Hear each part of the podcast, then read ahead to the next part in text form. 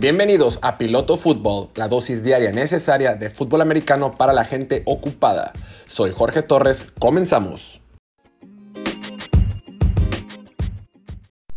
Hola, ¿qué tal? Bienvenidos a una nueva edición de Piloto Fútbol, edición de miércoles, miércoles 7 de julio del 2021. Ya estamos cada vez más cerca de que inicie la temporada. Oficialmente estamos ya a 64 días de que empiece la NFL. Paciencia, paciencia, esto ya va a empezar. Por lo pronto aquí estamos en su programa Piloto Fútbol, donde hablaremos brevemente de lo que está sucediendo en la liga. Este programa que hacemos para la gente ocupada, la gente que está en el tráfico, la gente que va en camino a la escuela, a una cita, se está cambiando, arreglando su cuarto, arreglando su vida, lo que esté arreglando es buen momento para tener unos 10, 15 minutos de saber qué está pasando en la NFL. Pero bueno, hoy no hablaremos de Aaron Rodgers, solo rapidísimo nada más lo que pasó. Rápido, ya no se enojen, no hagan berrinche, ni modo, es el jugador más popular de la liga. Bueno, entre comillas, es el MVP y tenemos que hablar del rápido, nada más para cubrirlo. Aaron Rodgers hoy estuvo pues bueno, tuvo eh, su torneo de golf, esta competencia The Match, ¿no? Que hemos comentado un millón de veces, este torneo de golf que se hace. Y le preguntaron, aunque algo muy importante, Aaron Rodgers, la neta, se ve súper cómodo cada que lo entrevistan, cada que eh, le preguntan el tema, lo maneja muy cool, lo maneja como jefe, lo maneja bien, ¿no? Se nota que, que tiene todo el colmillo del mundo, tiene mucha experiencia, tiene, le gusta, le gusta, pues sabe que se sabe, se sabe que es un crack, él mismo sabe que es un crack y le gusta, le gusta también jugar con la prensa. Le preguntaron, oye, ¿vas a jugar con los Packers esta temporada? Y dijo, ya veremos. Repito, la noticia otra vez es que no hay noticia, pero bueno, damos carpetazo, aunque sea por el día de hoy, del tema Aaron Rodgers. Y hoy, fíjense que me gustaría analizar a un jugador que se ha comentado mucho, un jugador que por su naturaleza, por cómo fue seleccionado en el draft y por ser coreback titular de un equipo, genera distintas dudas. Y a veces con los corebacks somos súper impacientes. Con los corebacks, si no la arman en el primer año, si no la arman en el segundo año, ya queremos tirar la toalla, no sirven para nada, ¿qué estamos haciendo? Necesitamos uno nuevo.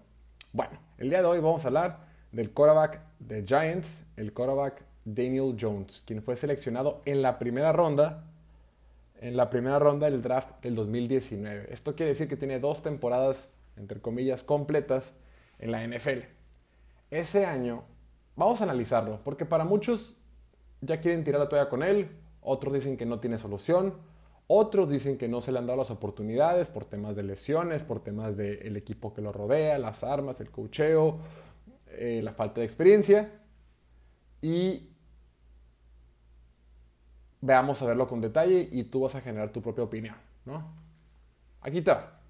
Daniel Jones, este quarterback egresado de Duke, una universidad que compite en la ACC, ahí, en la ACC y fue seleccionado en la primera ronda del draft 2019, como comentamos, en la sexta selección global. Ese año también seleccionaron a Keller Murray, que se fue primero. Luego seleccionaron a Daniel Jones. Después seleccionaron a, Dwayne Haskins, el número 15. ¿Quién más se fue ese año? Se fue Drew Locke. Drew Locke fue seleccionado en la segunda ronda con, el pick número 42 global. Will Greer, el quarterback de West Virginia, se fue con Carolina. Ryan Finley de North Carolina State, se fue con Cincinnati. Jared Stidham se fue con Patriots y demás, y otros cuantos más que pues ya, irrelevantes. El punto es que siempre que se selecciona a un quarterback en la primera ronda se genera demasiada expectativa. Ya queremos que sea el próximo Patrick Mahomes desde el día 1. Y lamentablemente con el tema de Daniel Jones no ha sido el caso. Físicamente tú ves a Jones con su estatura, su físico, su peso, su fuerza, su velocidad. Es un atleta tiene las condiciones físicas que cumplen con la prueba del ojo. Quiere decir, yo lo veo, parece quarterback de la NFL. Lo tiene. Hasta ahí todo bien. ¿Cómo le ha ido? Lleva dos temporadas que no las ha podido jugar completas por lesión y por diversos factores, pero bueno, en dos temporadas tiene un récord de 8 ganados y 18 perdidos. Ha tenido 39 pérdidas de balón contra 35 touchdowns. Tiene un récord de 0-12 contra equipos que van con marca pareja o marca ganadora. Si lo ves estrictamente con esos números, dices, este cuate no tiene solución. O mm, este, a este cuate le falta muchísimo. Vamos a irlo por partes. En su primer año, el coordinador ofensivo era Pat Shermer, o que lo entrenaba. Y lo entrenó Pat Shermer. El, el mensaje con él fue se dice que lo entrenaba para que cuidara la, pelota. Este mensaje que utilizan muchos los coaches de Estados Unidos que dicen proteger el balón es fundamental. ¿No? Está bien, se vale, es válido en un cora novato. Entra en un segundo año con Jason Garrett como su coordinador ofensivo y las cosas no mejoraron mucho. Y aquí, se, y aquí se pone interesante porque el próximo año, recordemos que Nueva York tiene dos selecciones de primera ronda.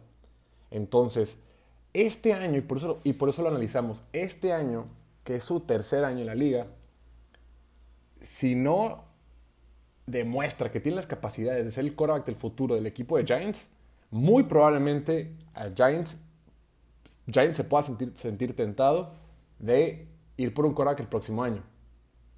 Porque si no le va bien a Giants este año y todo pinta para que terminen terceros o cuartos de la división, significa que van a quedar top 10, top 15 ¿no?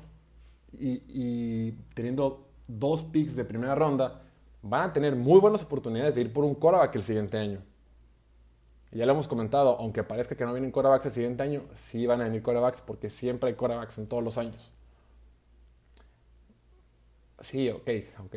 Ciertas generaciones están más cargadas que otras, pero ok. Bueno. Y tú te preguntarás, a ver, también es cierto que Daniel Jones está en un equipo malo, lo seleccionó un equipo con un mal récord, que ha estado cambiando de coaches, que tuvo lesión de Saquon Barkley, que se lesionó también eh, eh, Sterling Shepard, que tiene una línea ofensiva tristísima. Me puede decir todo eso y tendrás razón. Entonces tú dirás, bueno, entonces hay que darle chance a, Daniel Jones. No todo es su culpa.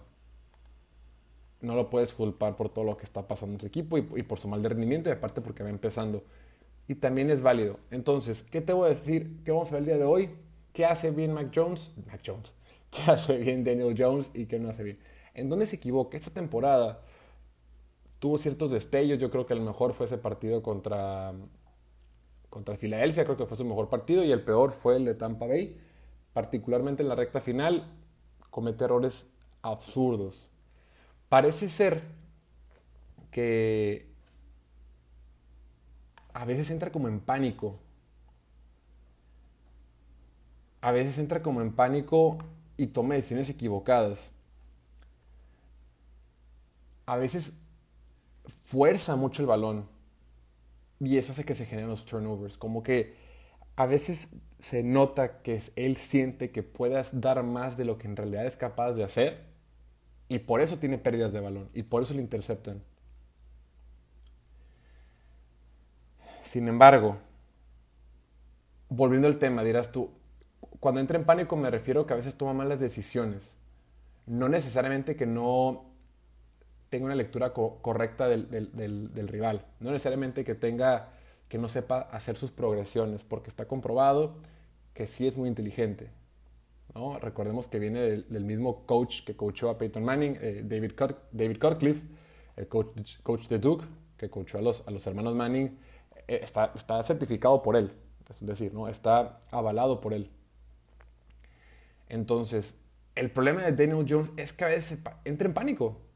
Entra en pánico, pero no es un tema de habilidad, no es un tema de que pueda hacer lecturas o no. No es un tema de que no tenga, la, que tenga el, el, brazo necesario, sí lo tiene. Y es atlético también. El tema es que entra en pánico. ¿Y por qué entra en pánico? Número uno, porque su línea ofensiva es, es tristísima. Lo presionaron el 40% de todas las veces que, que, hacía pase. 40.3%, eso es lo segundo más alto en la liga. O sea, la presión que él tiene cada que hay quarterback es del 40.3%, es el segundo más alto en la liga. Tuvo 45 sacks en la temporada. Cuarto más alto. 11 sacks, de esos 45, 11 sacks vinieron en 2.5 segundos. Es lo más alto de la liga.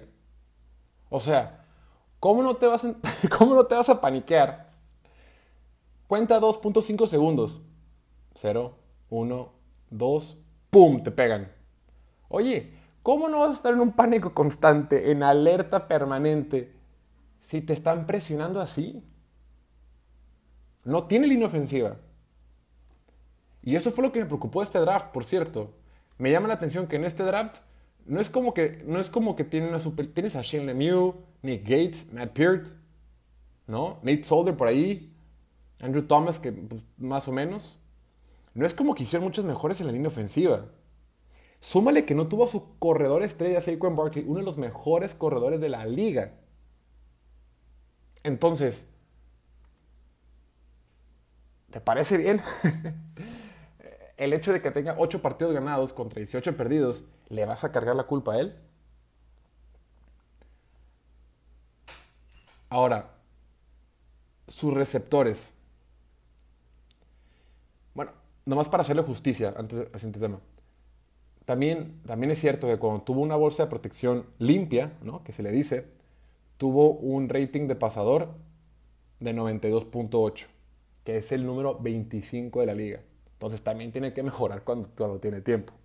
Entonces, ok, es verdad que vive bajo presión, pero también es verdad que cuando tiene oportunidad no las toma. Bueno, habiendo dicho eso, sus receptores están en el top 10 que más tienen porcentaje de balones que se les caen. Sus receptores son los últimos en yardas después de la atrapada. Se te lesiona Sterling Shepard, entonces, ya viendo este panorama, nos empezamos a dar cuenta que si bien es cierto, Daniel Jones no es el próximo Patrick Mahomes, ¿no? quien argumente eso creo que es irresponsable, ¿no? Y patético para empezar. Pero tampoco está para que lo tiremos a la basura y digamos, ¿sabes que el siguiente año que sigue lo que viene rápido? No, espérate. Tienes que arroparlo bien. El siguiente año regresa, regresa Saquon Barkley. Sterling Shepard. Firmaron a Kenny Golladay. Nate Solder. ¿No? Un coordinador ofensivo que ya conoce un poquito mejor. Y aquí el mensaje que tiene que tener su coordinador ofensivo es eso de proteger el balón. También sí, va a lograr que no tengas muchas intercepciones, pero también va a lograr que no tengas jugadas grandes. Y también te va a lograr que no ganes partidos. Porque rara vez ves a, a, ganar partidos jugando tremendamente conservadores. Tampoco no es como que la defensiva que tiene Giants te va a decir con que, ay, con que tu quarterback medio la arme, con la defensiva ganamos ni más. No es cierto. Sí tiene que ser más agresivo lo puede ser. Porque, para que veas, tuvo muy pocas eh, eh, pases completos de más de 20 yardas. Fue, número 22 en la liga. Tiene que ser más agresivo.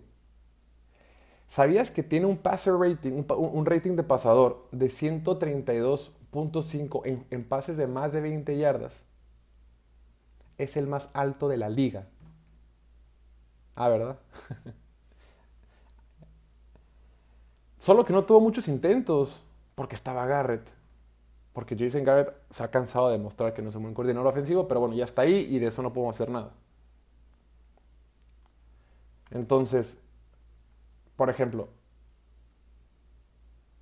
el año pasado Russell Wilson tuvo 13, intercepciones. Jones tuvo 10. Y dirás, órale, pues cuida la pelota. Sí, pero Russell Wilson tiró 40 pases de touchdown y Jones 11. Entonces, no sé si estamos entendiendo, lo están protegiendo de más. Es ahora. Está comprobado que siempre los quarterbacks demuestran en su tercer año si están listos para, para ser quarterbacks de verdad en la NFL o van a ser eternos bancas o van a ser jugadores que van a estar fuera. Es en el tercer año, pero tienen que soltar las riendas a Daniel Jones. Es ahora. No hay más.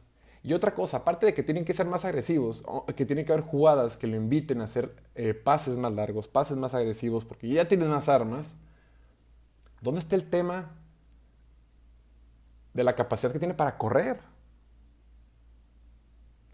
Tuvo, fue de los, de los, de los quarterbacks que tuvo las corridas más largas de la temporada. Es muy atlético, es rápido, es inteligente. Déjalo correr. Diseñale jugadas. Diseñale jugadas de RPO, de, lectura, de lectura. Y que corra. O diseñale jugadas para que corra simplemente sin tener que hacer lectura derechito. Porque ha demostrado que también puede ser una. Estos quarterbacks duales. Corredor y pasador. Entonces, el físico lo tiene, la inteligencia lo tiene, la tiene, el liderazgo lo tiene. Es un buen quarterback, es un quarterback sólido, repito, no va a ser el siguiente Patrick Mahomes, pero va a ser una versión mucho mejor que la que tenemos hasta ahora de Daniel Jones. ¿Qué tenemos que hacer? Tiene que tener un equipo que se mantenga sano, línea ofensiva que aguante aunque sea un poquito más. Tu corredor tiene que estar sano. Los receptores que trajiste tienen que responder. Y más importante, dos cosas. Necesita jugadas más agresivas. Necesitan soltar las riendas para que sea más agresivo y tome más riesgos en la ofensiva y lo tienes que poner a correr.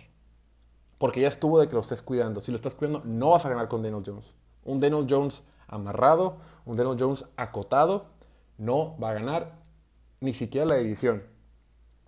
Entonces, si no quieres estar peleando el cuarto lugar con Filadelfia de tu división, es hora de que sueltes las riendas de Daniel Jones. Y bueno, ya se me acabó el tiempo. Hasta aquí lo dejamos. Déjame en los comentarios, ¿tú qué opinas? Eh, escríbeme en las redes sociales, Instagram, Twitter, TikTok, pilotofutbol.com, YouTube, Facebook, donde quieras. Platicamos y dime qué opinas de Daniel Jones. Dime si tú le darías otra oportunidad o si ya de plano mejor a la hoguera y el siguiente año seleccionamos un coreback en la primera ronda. Me despido, nos vemos el día de mañana. Cuídense mucho, lávense las manos, usen cubrebocas, manténganse a distancia, vacúnense y nada, hasta mañana. Chao.